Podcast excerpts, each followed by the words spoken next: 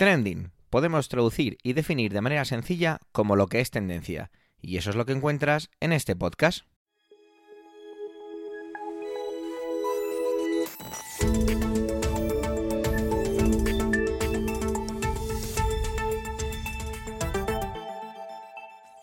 Este es el capítulo 280, 280 del 11 del mes de enero de 2024 y cuenta con las intervenciones de Pedro Sánchez, Manuel Castaño, Ernesto Acosta, Antonio Rentero, Eduardo Norman y puede que hasta la de un servidor, Javier Soler, que hago un poquito de presentador.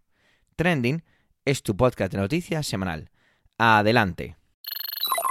Aunque lo han dicho ya mil veces, estamos todavía en enero y yo creo que esto es válido hasta casi casi principios de febrero y es feliz año nuevo, feliz 2024. Bueno, vamos ya a ir entrando en harina porque habéis venido a escuchar noticias, intervenciones sesudas, intervenciones con enjundia y para eso vamos a ir ya con Pedro. Pedro Sánchez, el bueno, no el presidente. Y es que nos trae un análisis que dice que sí, 2023 fue el año más cálido de la historia. Punto. No hay mucho más que se pueda decir al respecto. Ahora lo que hay que hacer es actuar. Y el bueno de Pedro pues nos vendrá a contar tanto datos como cositas que podemos hacer. Feliz año para ti también, Pedro. Adelante, compañero. Adelante, Pedro.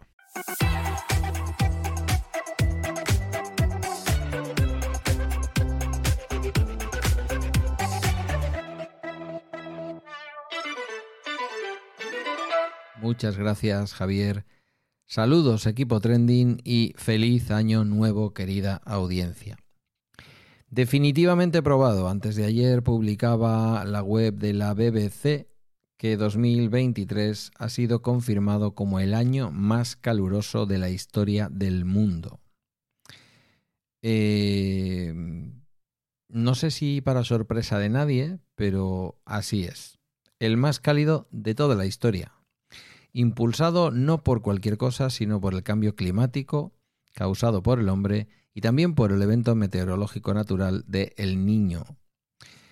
Fue alrededor de 1,48 grados centígrados o grados Celsius, mejor dicho, más cálido que el promedio a lo largo plazo antes de que los humanos comenzaran a quemar grandes cantidades de combustibles fósiles, según el Servicio Climático de la Unión Europea. Casi todos los días desde julio se ha visto una temperatura del aire global alta para la época del año, según muestra eh, un análisis hecho por la propia eh, radio televisión pública británica, la BBC. Por su parte, las temperaturas de la superficie del mar también han roto máximos históricos. La Oficina Meteorológica de Gran Bretaña informó en estos días de que concretamente el Reino Unido había experimentado su segundo año más cálido registrado en, 2023. Eh, en fin, en este caso es la BBC hablando de Gran Bretaña, tendríamos que ver los datos de España, estaríamos posiblemente hablando de lo mismo, pero quiero trascender eso y quedarme con la parte global. Y es que estos registros son así, globales, y están acercando al mundo a romper los objetivos climáticos internacionales que son clave para poder retornar el mundo, nuestro planeta, a la situación previa a lo que empezó a ocurrir con eh, la revolución industrial. Lo que llamó la atención no fue solo que 2023 rompió récords, sino la cantidad en la que rompió récords anteriores, señalaba Andrew Dressler, profesor de ciencias atmosféricas en la Universidad de Texas. El margen de algunos de estos registros que se han podido observar es realmente asombroso, dice el profesor, teniendo en cuenta que son promedios en todo el mundo. Eh, se sabe que el mundo es mucho más cálido ahora que hace 100 años. Esto es una cosa que hasta los negacionistas tienen poca escape a esta realidad. Los humanos seguimos liberando cantidades récords de gases de efecto invernadero, como el dióxido de carbono a la atmósfera, pero hace 12 meses ningún organismo científico importante habría predicho que el 23 sería el año más caluroso registrado debido a la complicada forma en que se comporta el clima de la Tierra. Es decir, que vamos en medio largo plazo a un calentamiento evidente, pero nos puede pasar, y esto es lo que a veces ocurre. Ocurre lo mismo que con el terraplanismo, que vemos la Tierra aparentemente plana si no nos levantamos más allá de seis o siete palmos del suelo, ¿verdad? Entonces es muy fácil pensar que, hombre, hace frío. Hace frío. Estos días aquí en Euskadi hace frío.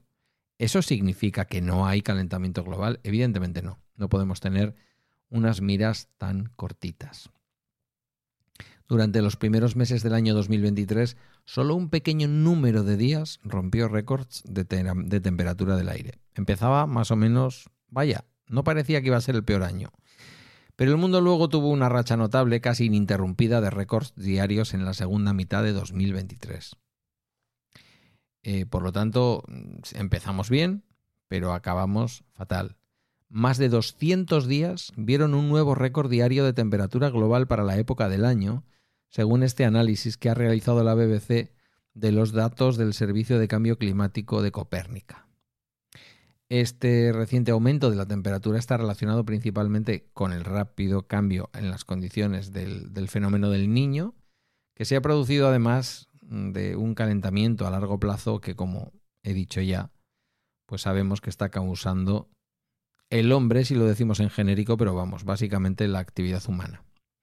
El niño es un evento natural en el que las aguas superficiales más cálidas del Océano Pacífico Oriental liberan eh, calor adicional a la atmósfera y eso evidentemente tampoco ayuda. Esta dicotomía que se plantea a veces de que el calentamiento es una cosa natural de la Tierra o el calentamiento es algo que solo generamos los seres humanos, pues es una dicotomía falsa.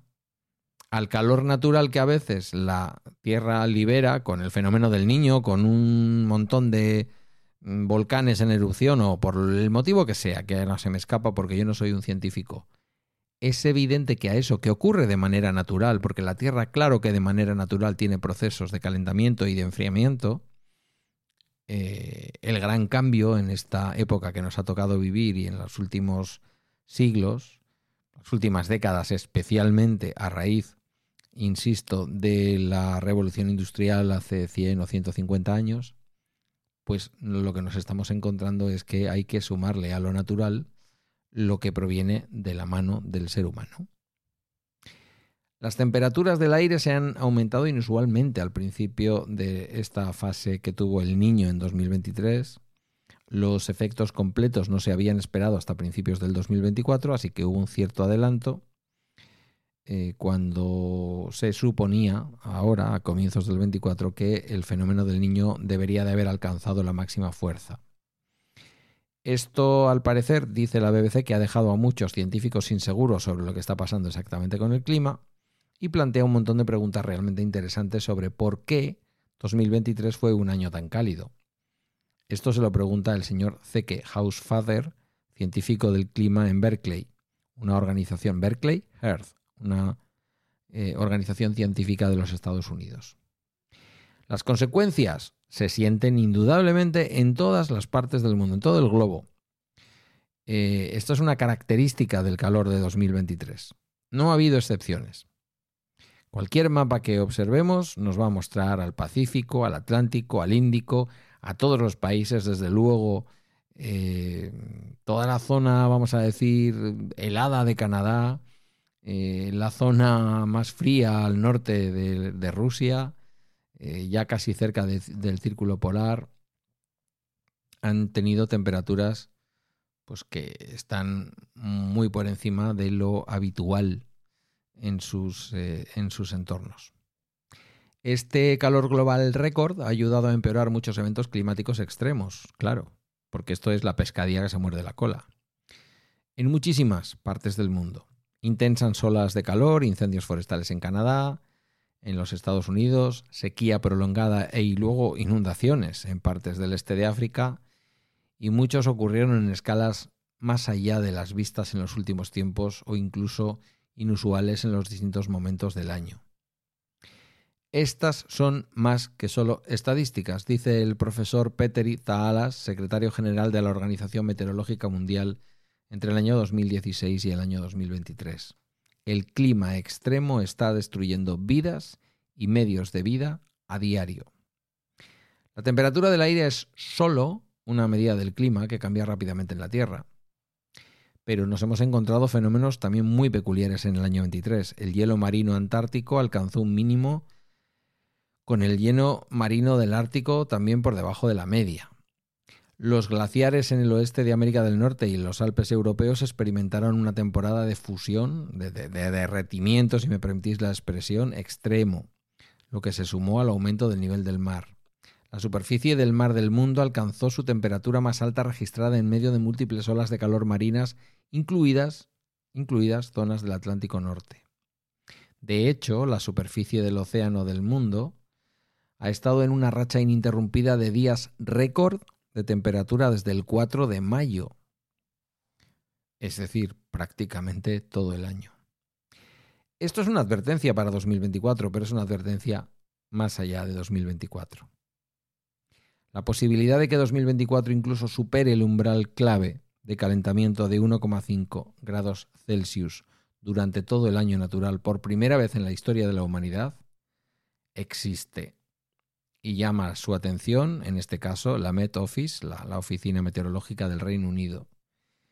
Casi 200 países acordaron en París en 2015 que iban a limitar el calentamiento a este nivel, por debajo del, del grado y medio, porque a partir de ahí empiezan los peores efectos del calentamiento global. Pero esto no está ocurriendo. No está ocurriendo y la dirección de todo esto es que vamos a superar ese grado y medio Celsius y las peores consecuencias del cambio climático están por llegar del calentamiento global. Las actividades humanas están sin duda, sin ninguna duda científica, detrás de esta tendencia de calentamiento global a largo plazo, como digo, a pesar de que también haya factores naturales que son innegables. Por lo tanto, la pregunta es, em, ¿Qué van a hacer los políticos? ¿Qué vamos a hacer nosotros? 2023 fue un año excepcional con registros climáticos cayendo como fichas de dominó, dice la doctora Samantha Burgess, directora adjunta del Servicio de Cambio Climático Copérnico. Y esta última advertencia se produce poco después de esa cumbre climática vergonzante y vergonzosa de la COP28 donde los países acordaron por primera vez la necesidad de abordar la causa principal del aumento de las temperaturas, que son los combustibles fósiles, pero una de cal y otra de arena, porque fijaos que también se hizo por ahí en países árabes que están detrás de la mayor parte de la extracción y refino de los combustibles fósiles del mundo. El lenguaje del acuerdo de la COP28 era más débil de lo que muchos hubiéramos querido, sin la obligación de que los países actúen. No hay obligaciones. Se espera que ayude a aprovechar algunos avances recientes y alentadores en áreas como las energías renovables, los vehículos eléctricos, pero mirad, como conductor de vehículos eléctricos lo digo, esto tampoco es la panacea, no nos lleva a ninguna parte. Si terminamos en 1,6 grados Celsius por encima de la temperatura, mm, después de intentarlo, será mejor quedarnos por vencidos y terminar cerca de tres, que es donde las políticas actuales nos llevarían, según la doctora Friedrich Otto, profesora titular de Ciencias del Clima en el Imperial College de Londres. Cada décima parte de un grado importa. ¿Qué vamos a hacer cada uno de nosotros o cada una de nosotras? Pues no lo sé. Tiene que ver con nuestras formas de consumo, tiene que ver con nuestros hábitos, y tiene que ver también con lo que votamos, evidentemente. Muchas gracias por la escucha, un saludo nuevamente de Año Nuevo y hasta un próximo capítulo de Trending. Os dejo con el resto del equipo. Manuel viene con los Baltasares, uno de los tres Reyes Magos, y con las polémicas sobre negro, pintado de negro y todas estas cositas que seguramente habréis visto y habréis vivido en estas fiestas, sobre todo las cabalgatas de Reyes. Yo la verdad es que me da pereza este tipo de cosas, pero el bueno de Manuel seguro que tiene un punto de vista o tiene una manera de enfocarlo que me resulte cuanto menos interesante. Así que vamos a escucharle. Adelante compañero, feliz año, adelante Manuel.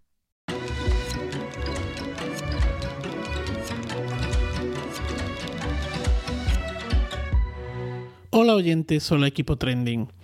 La verdad es que es una alegría volver a escuchar a los compañeros, a Javier y bueno, eh, Javier que siempre está al timón de esta nave y, saberles pues ahí, al otro, al otro lado. Bueno, la Navidad queda oficialmente clausurada. bueno, a ver, voy a empezar de otra manera, si les parece. La Navidad en mi casa queda oficialmente inaugurada con el sorteo de la lotería y, y queda solemnemente clausurada con la cabalgata de Reyes. Bueno, cabalgata de Reyes y el Día de Reyes en sí. Antes de seguir, me gustaría aclarar que voy a hablar de algo que si en este momento eh, persona humana que estás al otro lado estás escuchando esto con algún peque, con alguna criatura a vuestro lado, eh, desistid. Mejor escucharlo en otro momento, que esto es un podcast y, y no hace falta que lo escuchéis ahora. Aunque no creo que sea así, pero bueno, por si alguien está en horario infantil, pues luego no digáis que no estabais avisados. Y es que hoy voy con los Reyes Magos. Debo decir que cuando descubrí lo de los Reyes Magos fue un chasco en toda regla. Me lo dijo mi madre un día, yo tendría como 9 o 10 años, no creo que tuviese muchos más, y me dijo que, mm, bueno, pues que, que, esa tarde nos íbamos a ir, ella y yo, a comprar los regalos de Reyes de mis hermanos, mi padre y por supuesto los nuestros. Todavía tengo el recuerdo de estar en aquel antiguo hipermercado llamado Simago, con ella comprando los juguetes y cogiendo la caja de mi coche teledirigido que posteriormente, eso sí, mi madre se encargó de envolver y colocar junto al árbol. Años más tarde flipé cuando me di cuenta de eh, que en el mundo había millones de personas que se habían puesto de acuerdo para perpetrar una misma mentira colectiva. Bueno, a ver, con sus versiones, ¿no? Pues el Santa Claus, Papá Noel, el Cagatío, eh, el Rancheiro, eh, los Reyes Magos o la Befana, entre otros. Por cierto, que si no conocen a la bruja Befana, les invito a que escuchen el podcast de esta misma red, eh, el Iberoamérica de Cuentos, de cuento, perdón, no de cuentos, que en su capítulo del día 1 de febrero eh, habla sobre brujas y en el que eh, prometo hablar sobre esta bruja, sobre la befana, que ha sido todo un, un descubrimiento. Bueno, pues eso, que flipé, flipé cuando me di cuenta de que todo el mundo, bueno, todo el mundo no, pero que había millones de personas en este mundo que se habían puesto de acuerdo pues precisamente para perpetrar, eh, sostener y perpetuar esta mentira. Cuando nació mi hijo, empecé a sufrir con este tema, porque la mentira tiene sus fisuras, ¿no? Pajes reales, mensajeros reales, son los Reyes Magos de verdad, se les puede ver, no se les puede ver, esas barbas postizas, ese betún en la cara, esos catálogos de juguetes, los anuncios en la televisión. Bueno, de esto me libraba, pues en mi casa, como ya saben algunos de ustedes, yo no tengo tele, pero era ir a casa de los abuelos y claro, pues, pues era tremendo, ¿no? Eh, o, por ejemplo, el hecho de mm, el descoloque que, llega a provocar cuando entras en un centro comercial, en un supermercado de turno y te das de bruces con esos miles de juguetes colocados estratégicamente a la entrada para que sean lo primero que tú y tu criatura ves. De hecho, eh, he, he intentado en todo momento pues, pues no acudir con él precisamente en estas fechas a los grandes supermercados. Bueno, hasta el año pasado la mentira en mi caso se mantuvo. No teman. No teman, no fui tan bruto como mi madre. De hecho, fue mi hijo quien me preguntó por el tema y me dijo que, que le dijera la verdad. Y además me lo dijo mirándome a los ojos. Así que pues no, no pude por menos que explicárselo. Primero le pregunté que él que, él, que creía, ¿no? Y me dijo, bueno, pues que él, él quería creer. Pero claro, que había cosas raras, ¿no? Bueno, esos flecos de la mentira que citaba anteriormente. Y luego estaba el tema del cole, y es que en el cole decían bla, bla, bla, bla, bla, bla, bla, bla. Así que bueno, pues no me quedó más remedio que contar la verdad, la verdad que él me había pedido. Bueno, a pesar de todo, en casa, este año hemos mantenido la tradición y hemos hecho lo mismo que estos años atrás. A ver, ha sido diferente, pero también ha sido también ha sido un gozo. Este asunto de los Reyes Magos, la recogida de cartas, los mensajes y la cabalgata son todos los años, al menos en la última década, pues bastante trending, ¿no? Raro es el año en el que no sale alguien haciendo de Baltasar, tiznando eh, su cara con mayor o menor acierto, bueno, en general con acierto ninguno. Eh, y ya bueno, este año, pues con lo de lo del Ayuntamiento de Madrid, eh, con los mensajes de Baltasar en el distrito de Chamartín, pues han sido, ha sido de traca. Mira, que a estas alturas sigamos haciendo como cuando Gallardón se pintaba y salía en la cabalgata tirando caramelos, pues que también era de traca, pues me parece que pues que no tiene sentido. Andamos haciendo el bobo, andamos indignando a las personas negras y metiendo la pata una y otra vez. Ejemplos como el de Martín, además de soez y vergonzoso, no sé si han llegado a verlo, ¿eh? pero es que llega a imitar un extraño acento que no se sabe muy bien eh, qué es. Si es árabe, si es eh, em, de Latinoamérica. Bueno, yo creo que todo esto roza el racismo. Mítico también fue en Madrid, pues aquella persona, creo recordar que era de la directiva de FAES o que tenía algo que ver con FAES, que dijo en redes aquello de no te lo perdonaré nunca, Carmena. Y fue porque su hija, eh, opinó sobre el vestuario de los Reyes Magos y le dijo a su madre que ese vestuario no le parecía de verdad, que eso parecía un disfraz. ¿Y qué le vamos a hacer? Pues si es que la mentira es así. Y la chiquilla, a sus seis años, pues tenía razón es que es un vestuario teatral, es un vestuario escénico. Este año, por si esto que he dicho anteriormente de Madrid fuera poco, pues hemos tenido un Baltasar en, en Sevilla, un empresario de la ciudad que se ha pintado la cara, se ha vestido de torero y además ha ido dando eh, pases toreros, no sé si Verónicas o qué, ha ido dando pases toreros en algún momento del recorrido. Pues eso, otro despropósito. Si a esto le unimos lo del oso de Cádiz hace dos o tres años y que además ha creado escuela, este año ha habido una margarita en Valladolid que, se caía, un regalo en la cabalgata de Palencia que le ha pasado mismo, pues el show ya está servido. Bueno, y eso por no hablar pues del mal gusto de las figuras y vestuarios que salen a veces, ¿no? Y de esos Frozen, Disney y similares. Esto, esto es un no parar de mezclar churras con merinas. Eh, yo creo que no es tan difícil hacerlo bien. El problema es que las cabalgatas en muchos sitios pues no son concebidas como lo que son y son un espectáculo. Es teatro de calle, es un espectáculo de calle. Teatro, música, danza. Eh, manipulación de objetos incluso, todo espectáculo que se precie cuenta con una dirección, cuenta con profesionales y con medios. Y creo que aquí, en esto de las cabalgatas, en muchos casos, pues como es para niños, pues vale todo, se puede hacer de cualquier manera. Bueno, lo de siempre, ¿no? Ya me lo han oído alguna vez, y es que maltratamos continuamente a nuestra infancia con, con cosas de este tipo. Y antes de despedirme me gustaría hablar de la cabalgata de mi ciudad. Y es que en, mi ciudad pues se ha montado un pollo tremendo. Bueno, a ver, creo que las cabalgatas en general todos estos años, eh, siendo una ciudad patrimonio de la humanidad, han sido bastante flojas, ¿no? ¿no? No por el hecho de que sea patrimonio de la humanidad, sino porque es una ciudad, Alcalá de Henares es una ciudad que que tiene pues eh, una cultura muy viva y, que tiene además una programación cultural bastante grande. Festivales de cine, de cortos, festivales de música, eh, de teatro, de clásicos. Bueno, hay, hay, toda una programación muy potente. Hay un corral de comedias, un teatro. Bueno, en definitiva, creo que en general mm, no hemos conseguido en la ciudad todavía tener una cabalgata que esté a la altura mm, pues, de esto que estoy diciendo.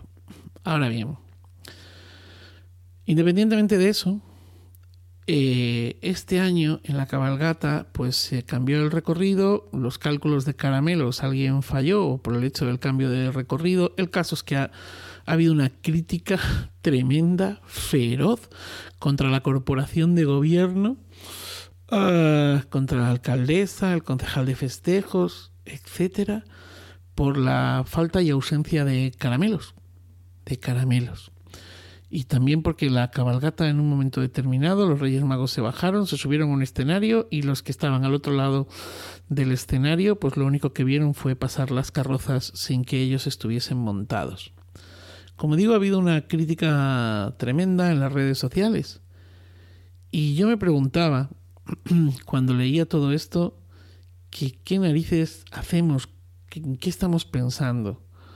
Puedo entender que en un momento determinado eh, el hecho es que no haya caramelos te pueda parecer mejor o peor, pero las críticas han sido tremendas.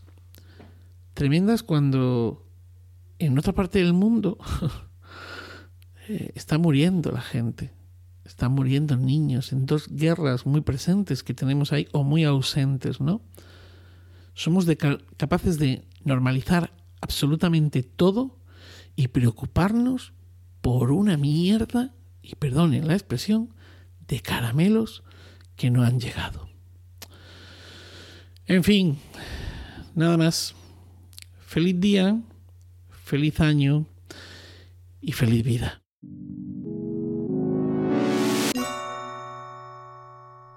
Tengo que empezar diciendo que Ernesto eh, le debo una disculpa y es que en el último capítulo del pasado año, es decir, el anterior capítulo, yo ya no pude editar y me mandó su intervención tarde. Le ofrecí meterlo en este, en este capítulo a modo de contenido extra, casi como un bonus track, casi sin decir nada, pero me dijo que no, que iba a hacer una actualización. Así que desde aquí, de nuevo, mis disculpas y agradecerle que encima se tomara el esfuerzo por actualizarla. Tiene que ver con que los republicanos, pues, año nuevo pero vida vieja, quieren quitar a toda costa a Joe Biden de la presidencia. Sin embargo, al mismo tiempo tenemos que el Tribunal Supremo de Colorado ha votado para sacar a Donald Trump de un posible movimiento electoral. Bueno, parece que eso, año nuevo, vida vieja para Estados Unidos, pero había que comentarlo y Ernesto nos lo trae. Feliz año de nuevo, de nuevo, otra vez disculpas. Adelante, Ernesto.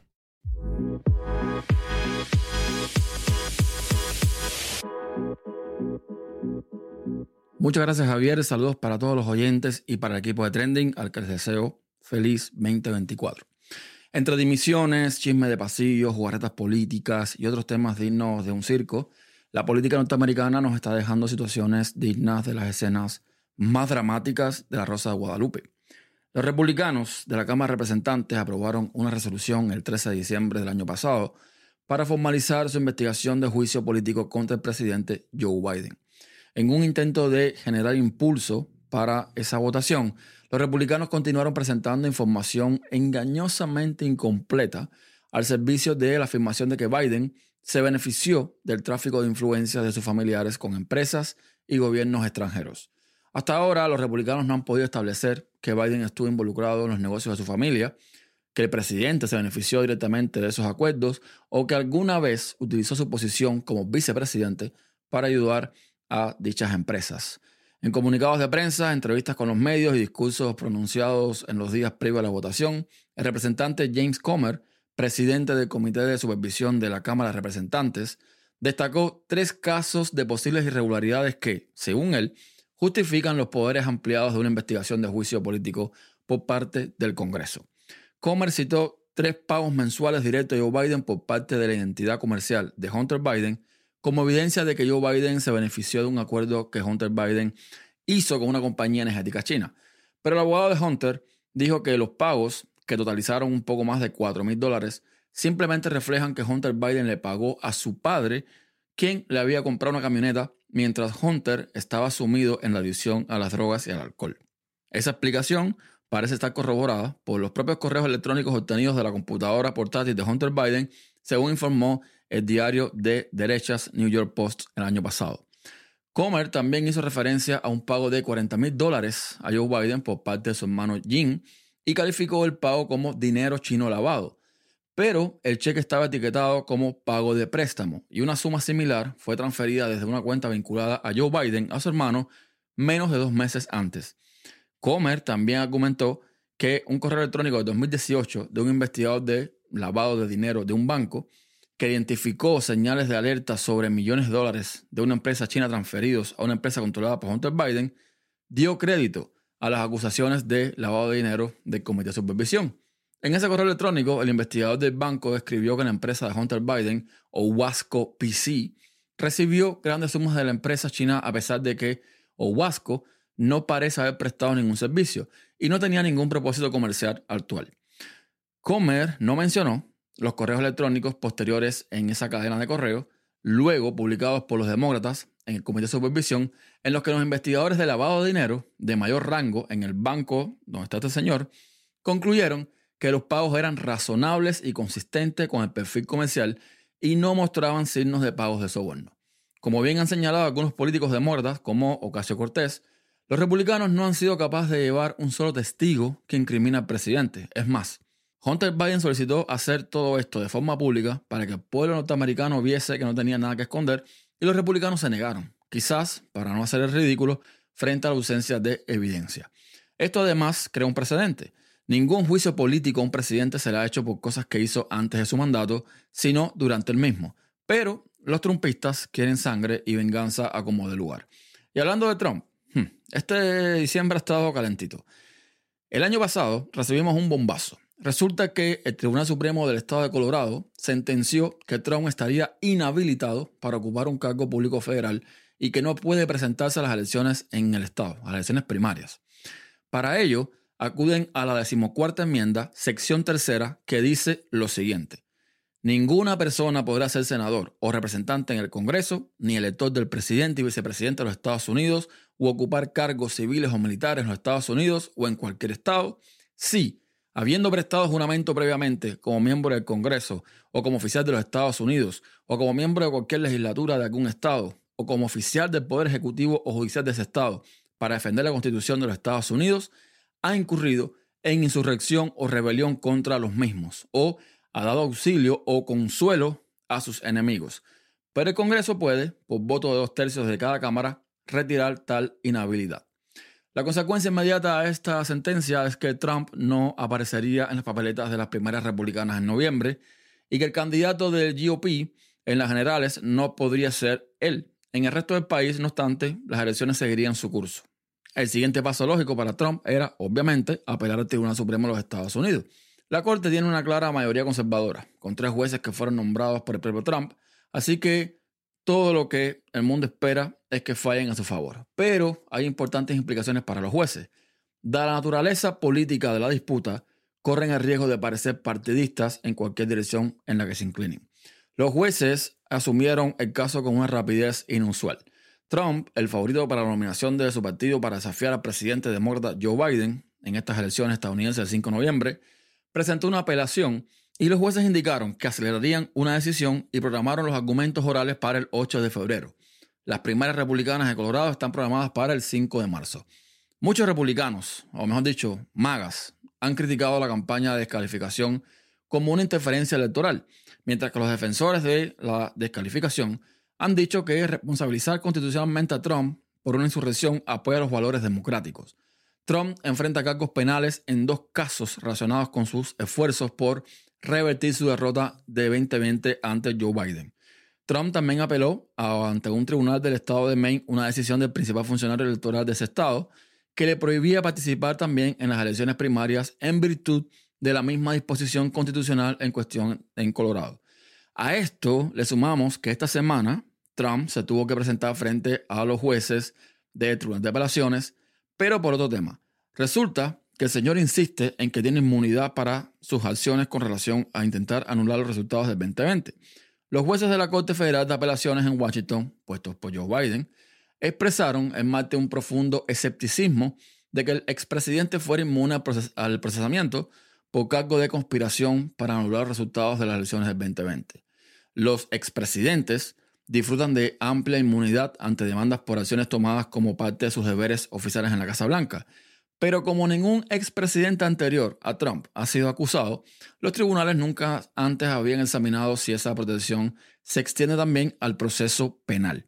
El equipo de Jack Smith, quien es quien está atendiendo el caso contra Trump, sostiene que los presidentes no tienen derecho a inmunidad absoluta y que en cualquier caso los actos que haya cometido Trump según la acusación, incluida la conspiración para reclutar electores falsos en estados disputados ganados por Biden y presionar a su vicepresidente Mike Pence para rechazar el recuento de votos electorales el 6 de enero del 2021 quedan fuera de las funciones laborales oficiales de un presidente. El presidente tiene un papel constitucional único, pero no está por encima de la ley. Los principios de separación de poderes, el texto constitucional, la historia, los precedentes y las doctrinas de inmunidad apuntan a la conclusión de que un expresidente no disfruta de inmunidad procesal, dijo el fiscal James Pearce, añadiendo que en un caso en el que se alega que un expresidente intentó anular una elección, no es el lugar para reconocer alguna forma novedosa de inmunidad. El resultado, sea como sea, podría tener enormes ramificaciones tanto para el histórico caso penal contra Trump como para la cuestión más amplia y legalmente no comprobada de si un expresidente puede ser procesado por acciones tomadas por la Casa Blanca. También probablemente sentará las bases para nuevas apelaciones ante la Corte Suprema de Estados Unidos, que el mes pasado rechazó una solicitud para meterse en el caso, pero aún podría involucrarse más adelante. Sin dudas, el 2024 será un año de agarrar palomitas y sentarse a ver el show, porque esto apenas comienza. Esta Navidad me he congratulado de hacer algo que me apetecía mucho y era ver películas. He visto bastantes películas. Curiosamente no he visto ninguna del actor del que nos viene a hablar hoy, el bueno de Antonio Rentero, y es Jason Statham. No porque no me gusten, cuidado, que a mí Jason Statham me encanta. Cuando quiero desconectar un poquito el cerebro y ver películas de acción, pues para mí es garantía de éxito. Vamos, o sea, eh, película de acción sinónimo Jason Statham. Así de sencillo. Y el bueno de Antonio nos, viene, nos viene perdón, a hablar de él porque 2023 ha sido un año muy bueno y está una nueva película. Así que, nada, feliz año compañero. Adelante Antonio.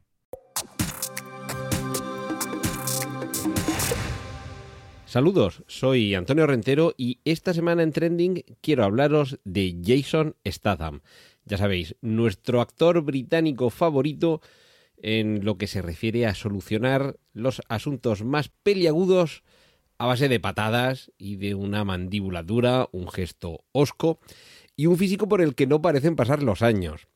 Esta semana llega a los cines su última película, Beekeeper, el protector. Beekeeper sería la persona que se encarga de mantener en orden las colmenas, el colmenero. Lo que pasa que es verdad que Beekeeper parece que suena mejor que colmenero, sobre todo porque aquí en España nos puede recordar a Mauricio Colmenero, ya sabéis, el personaje de la serie Aida. La cuestión es que en esta película lo que tenemos es a alguien que ha adquirido a lo largo de su carrera profesional previamente una serie de habilidades que harán que no te quieras encontrar en su bando opuesto. Hay una crítica de la que destaco una frase que me parece divertidísima y acertadísima que escribe Miguel Juan Payán en Acción Cine y que se refiere a Beekeeper el protector explicando que es territorio Liam Neeson sin lograr ser John Wick y creo que acierta de pleno. Y me explico. En esta película lo que tenemos es a alguien capaz de derrotar él solo a cualquier oponente que se le ponga por delante sin importar el número ni la cualificación profesional de este. Incluso sin importar el armamento, da igual que él acuda con las manos en los bolsillos. Incluso los átomos que flotan en el aire en sus manos se convierten en instrumentos letales.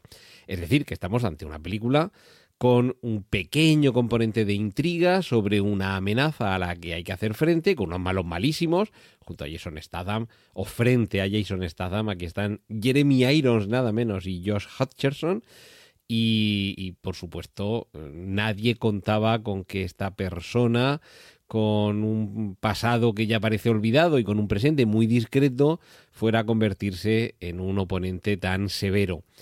Pero lo cierto es que la credibilidad, y, por eso digo que acierta esa crítica de Miguel Juan Payán, de que esto es territorio Liam Neeson sin lograr ser John Wick, es que, como le pasaba al personaje de Liam Neeson en la saga de, de Venganza, es que dispone de una serie de habilidades y conocimientos que le van a permitir ser así de duro y así de eficaz, pero no llega a ese elemento que es casi de ciencia ficción y que aparece bueno, más que de casi ciencia ficción, perdón, quiero decir casi de fantasía y que aparece en John Wick.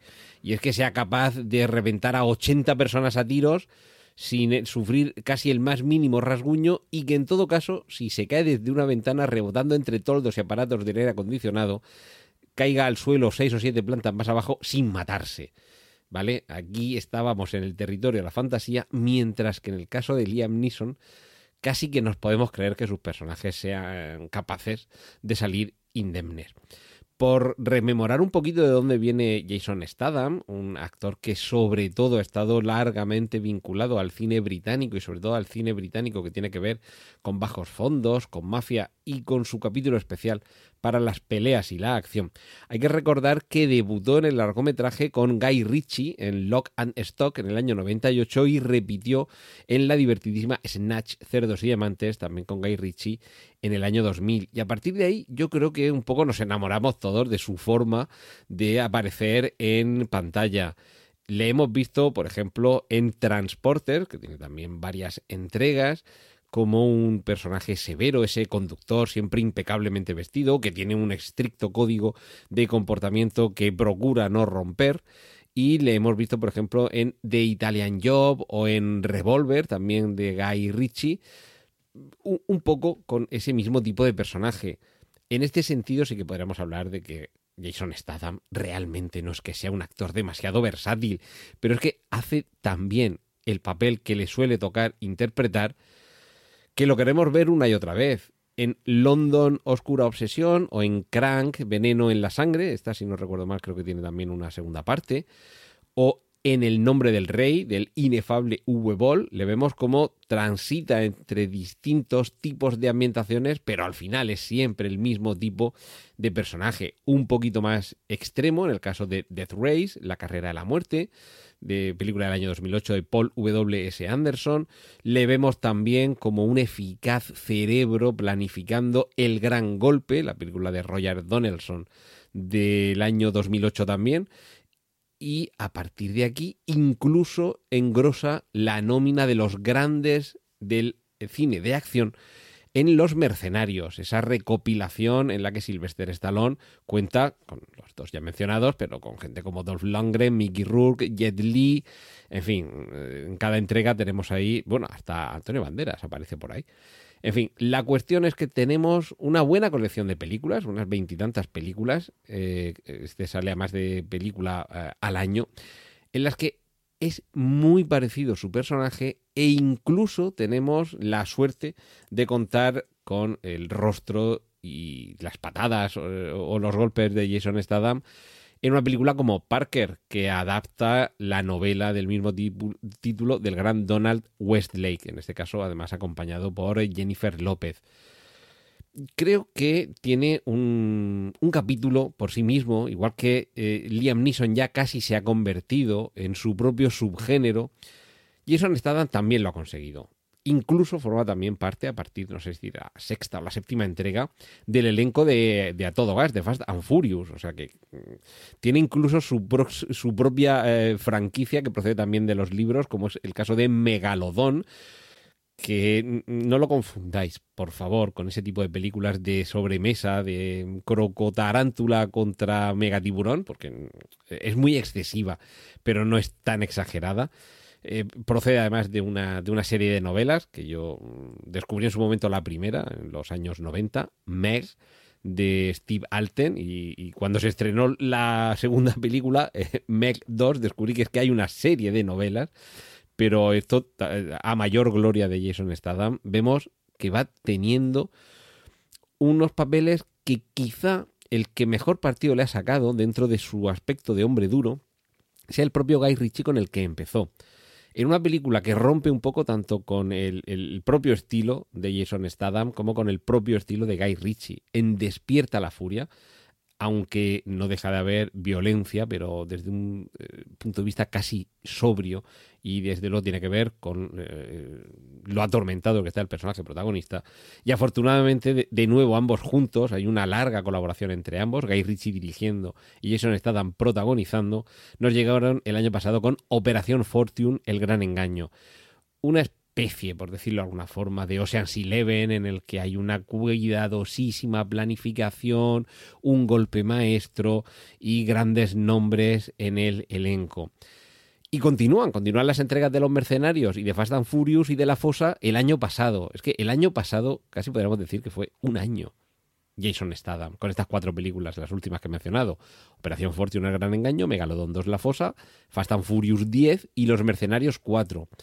Es decir, que estamos ante alguien más que consolidado en el cine de acción y sin embargo no tiene todavía esa categoría de gran estrella, ese estatus que en su momento pudieron tener Sylvester Stallone o Arnold Schwarzenegger y que hoy tiene el apreciadísimo por la taquilla Dwayne Johnson alias The Rock, con quien sí que ha compartido cartel en alguna película como es las de Fast and Furious. Eh, pues, pues esa es la pena, esa es la pena. Que un actor que a lo mejor es un poquito limitado, pero que es siempre efectivo, que sus películas siempre nos lo hacen pasar bien, aunque sabemos a lo que vamos, y eso es lo bueno. En muy pocas ocasiones has ido a ver una película de Jason Statham y has salido insatisfecho. Y en los tiempos que corren es que esto está al alcance de cada vez menos. No estamos, por supuesto, ante un Tom Cruise, pero desde luego no es ningún bluff. Así que saludemos con agrado este inicio de año con una nueva película de Jason Statham. Y esto es lo que quería compartir esta semana con vosotros, aquí en Trending. Os dejo con eh, los contenidos del resto de mis compañeros. Un saludo de Antonio Rentero.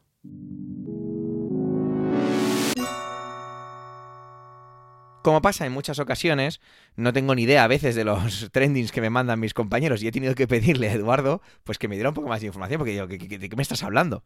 Resulta que un fondo de inversión ha sacado un informe sobre las cuentas farmacéuticas que no estaban claras, pero también esto ha hecho que repercute en la bolsa, sin embargo ha habido una compra. Bueno, una cosa que parece, no iba a decir de ciencia ficción, pero sí de estas muy enrevesadas económicas que seguro que Eduardo nos explica correctamente. Así que no puedo más que felicitarle el año y que nos cuente acerca de todo esto. Adelante, Eduardo.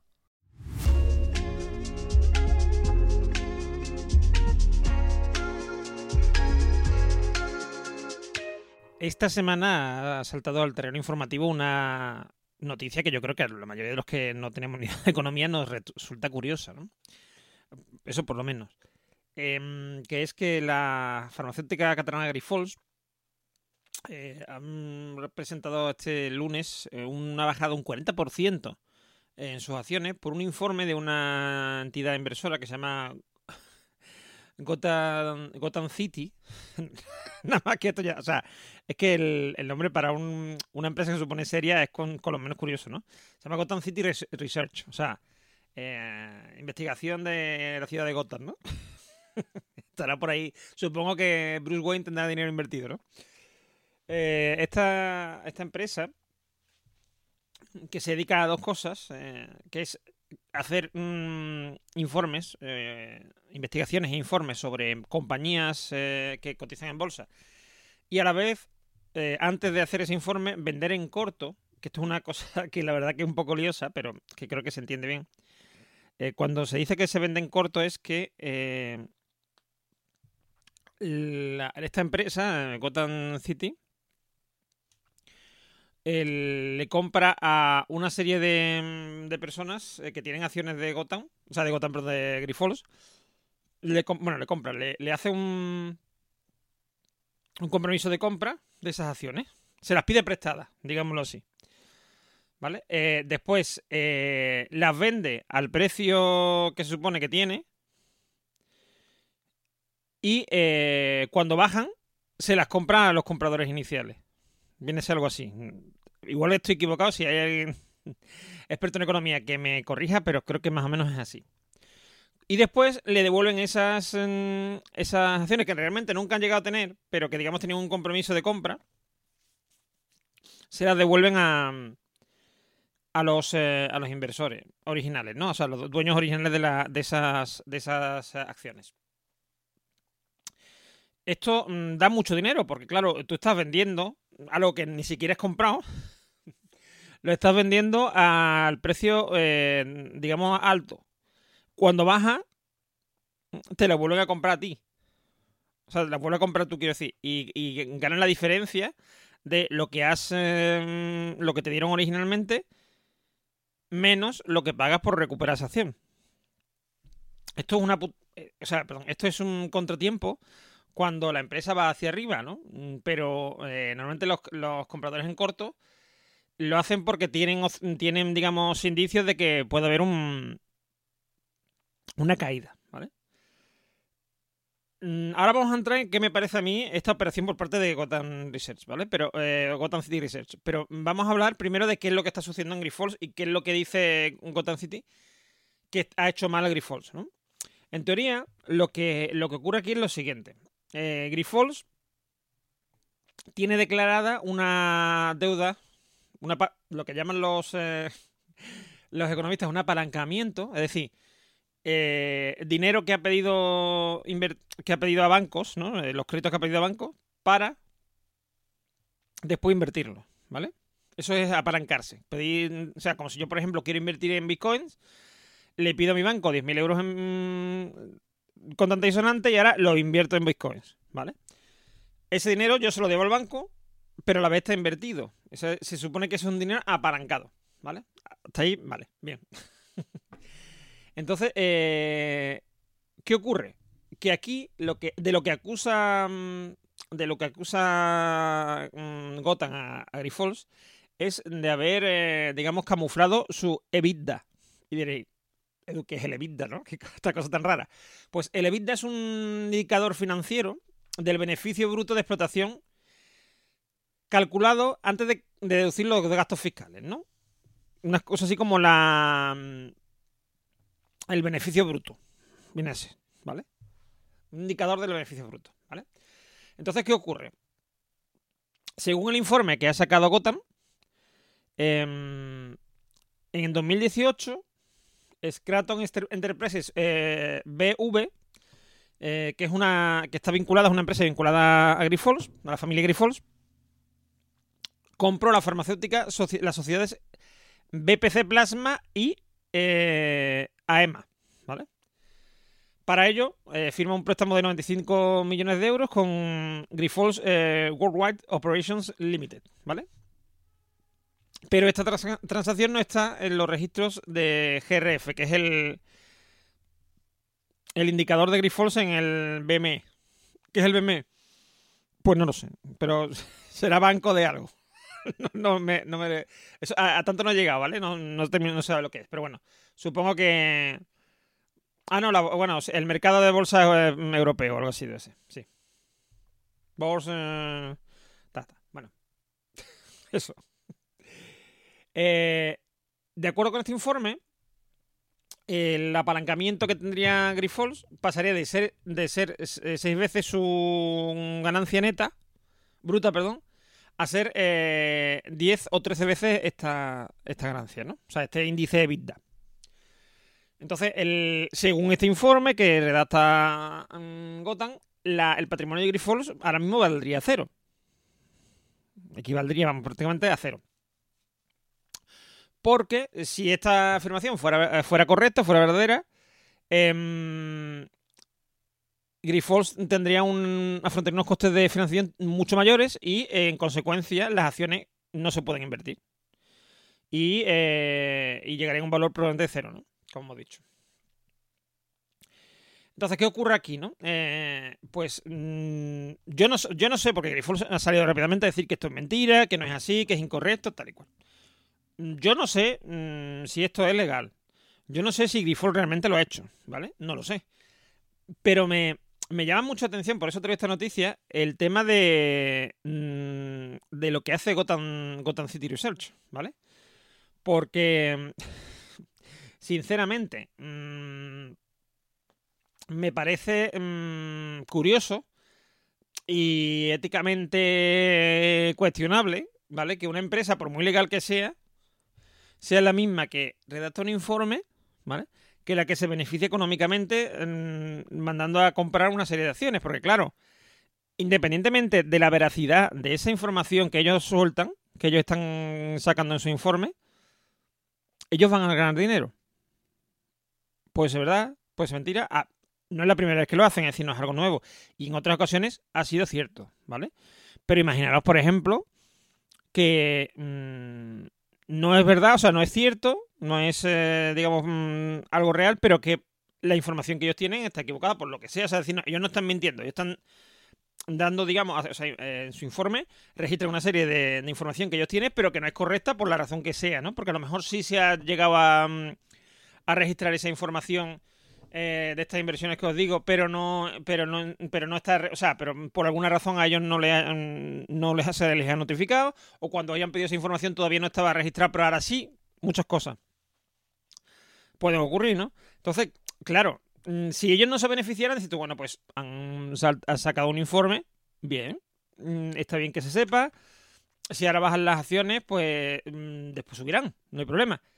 El problema es cuando la, la, digamos, la entidad que saca ese informe es una entidad interesada en ese, en esa transacción, ¿no? En ese, bueno, en esa, en esa fluctuación de las acciones. Porque, claro, ellos van a sacar mucho dinero de esto, ya te digo, por lo menos 20 millones de euros, solamente sacando un informe. eh, y ya está, porque lo que van a hacer, como digo, venden en corto, o sea, decía, a corto plazo, y después vuelven a comprarla más barata. Y se la devuelven a los dueños originales. Entonces, sinceramente, yo aquí veo un, no sé, un- una laguna ética muy grande, ¿no? Porque no deja de ser, o sea, yo creo que incluso legalmente, mm, no lo sé, ¿vale? No, esto no, no lo sé, pero yo sé que existe lo de la... em, este tema de, de que está penado, ¿no? El, el- el tener eh, información privilegiada, ¿no? O sea, es decir, no se puede eh, hacer uso de una información que uno tiene por el, ca- el cargo que ocupa o lo que sea para eh, alterar eh, el, el valor de las cosas, ¿vale? Aquí ellos saben que van a sacar ese informe y ellos antes, antes de hacerlo, no después, sino antes, compran y después venden. Venden cuando ya han sacado el informe. O sea, es decir, mm, yo creo que está claro que el- están crea- la oportunidad la están creando ellos, ¿no?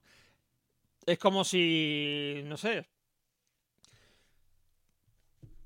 si yo mañana pongo en venta mi coche, ¿vale? Pero la semana antes estaba poniendo que mi coche es un Opel, pues está poniendo por el barrio, yo qué sé, qué buenos son los Opel, no sé qué, he puesto comentarios en, foros, en no sé qué, ah, no sé. Yo que sé, he creado una... Evidentemente es complicado que yo lo hiciera, ¿no? Pero me refiero. Habla, por ejemplo, aquí en el podcast, ¿no? He dicho, qué buenos son los Opel, no sé qué. Entonces un montón de gente que está interesada en comprar Opel. Y yo vendo el mío. Entonces, en vez de a lo mejor sacar, yo qué sé, mm, 10.000 euros, pues saco 12 o saco 14. Mm, Yo creo, o sea, lo podemos entender, ¿no? Sí, porque no se deja de ser promoción, etcétera, sí. Pero es que aquí, en mi caso, por ejemplo, en el ejemplo que yo he puesto, no hay ningún perjudicado. Pero en el caso de, de está la propia familia Grifols, que son los, mm, digamos, los que tienen la mayoría de las acciones. Eh, están los, pequeños inversores que tienen invertido dinero en Grifols. Están los trabajadores, o sea, porque esto se puede ir la compañía. Ya en. Ya en. Había una compañía que se llama- que se llamaba GoWex, también española, que en el 2014 se fue a la venta mm, precisamente por esto mismo, ¿no? Porque eh, esta misma empresa, eh, Gotham City Research, hizo un informe que era cierto en este caso, ¿vale? Eh, comprobado ya que era cierto, que provocó la caída de las acciones y el hundimiento de la compañía. Entonces, mm, yo sinceramente mm, creo que este tipo de cosas se deberían de limitar, ¿no? Hay algunos eh, reportajes bastante interesantes en Netflix y en otras eh, plataformas eh, donde se habla del caso de... mm, ay, me saldrá el nombre. Eh, The Game. El caso de Game, la empresa de, de venta minorista de, de videojuegos que, mm, que antes de la pandemia, o sea, en medio de la pandemia, eh, le iba... mm, hombre, no mal, pero las acciones iban a ir regular. Y entonces hubo fondos de inversión que empezaron a invertir, eh, o sea, a invertir dinero en corto porque pensaban que iba a caer y a, que es algo que hacen mucho los fondos de inversión en corto, a promover, mm, sacar noticias diciendo que Game estaba ahí la cosa chunga y tal y cual. Y hubo un montón de usuarios que compraban acciones de Game, que empezaron a... O sea, que compraban, que estaban ahí eh, pendientes, ¿no? Eh, y que se, se reunían mediante foros, que empezaron a comprar esas acciones. Y en vez de bajar, subieron. Con lo cual hubo un montón de fondos de inversión que perdieron dinero por esto, porque ellos están comprando en corto, pensando que, mm, el- digamos, la tendencia de, de las acciones de Game eh, iba a bajar y mm, fue todo lo contrario. Entonces, eh, los fondos de inversión terminan perdiendo dinero, porque tienen que terminar comprando esas acciones, porque las tienen que devolver, ¿vale? A un precio menor del que, la, al que del que las compraron, ¿no? O sea, eh, sí, o sea, las, co- las compran a un precio eh, inferior, o sea, superior, perdón, al que, o igual al importe que, que tuvieron que pagar en su momento. Y el que se los compraron a ellos. Bueno, que realmente muchas veces ni siquiera llegan a pagar porque es un, como un préstamo y ni siquiera tienen que pagar ese dinero, sino que el dinero, ellos lo, digamos, lo consignan. eh, la gente les paga ese dinero a ellos mm, por la acción y después cuando la acción baja la vuelven a comprar. Pero claro, en el momento que baja la acción se ponen a la venta un montón de acciones. Ellos compran la misma cantidad que antes y la devuelven a, su- a sus mm, propietarios originales. Sigo diciendo lo mismo. A mí esto, independientemente de lo que haya estado haciendo Grifols, me parece mm, éticamente muy, muy cuestionable. Y creo que este tipo de chiringuitos financieros son los que mm, nos llevan a crisis, a problemas, etcétera.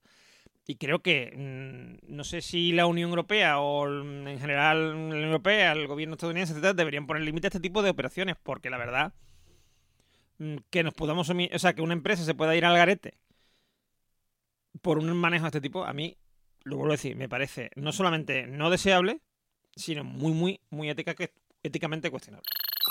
Gracias por llegar hasta aquí y por supuesto por el tiempo empleado en escucharnos en este capítulo ducentésimo octagésimo. Como decía en diciembre, me encanta que empecemos 2024 con un capítulo redondo, 280. Tenéis nuestra cuenta de Twitter, arroba trendingpod, y las de las voces de hoy en emilcar.fm barra trending, a vuestra entera y como siempre. Un saludo y hasta la semana que viene.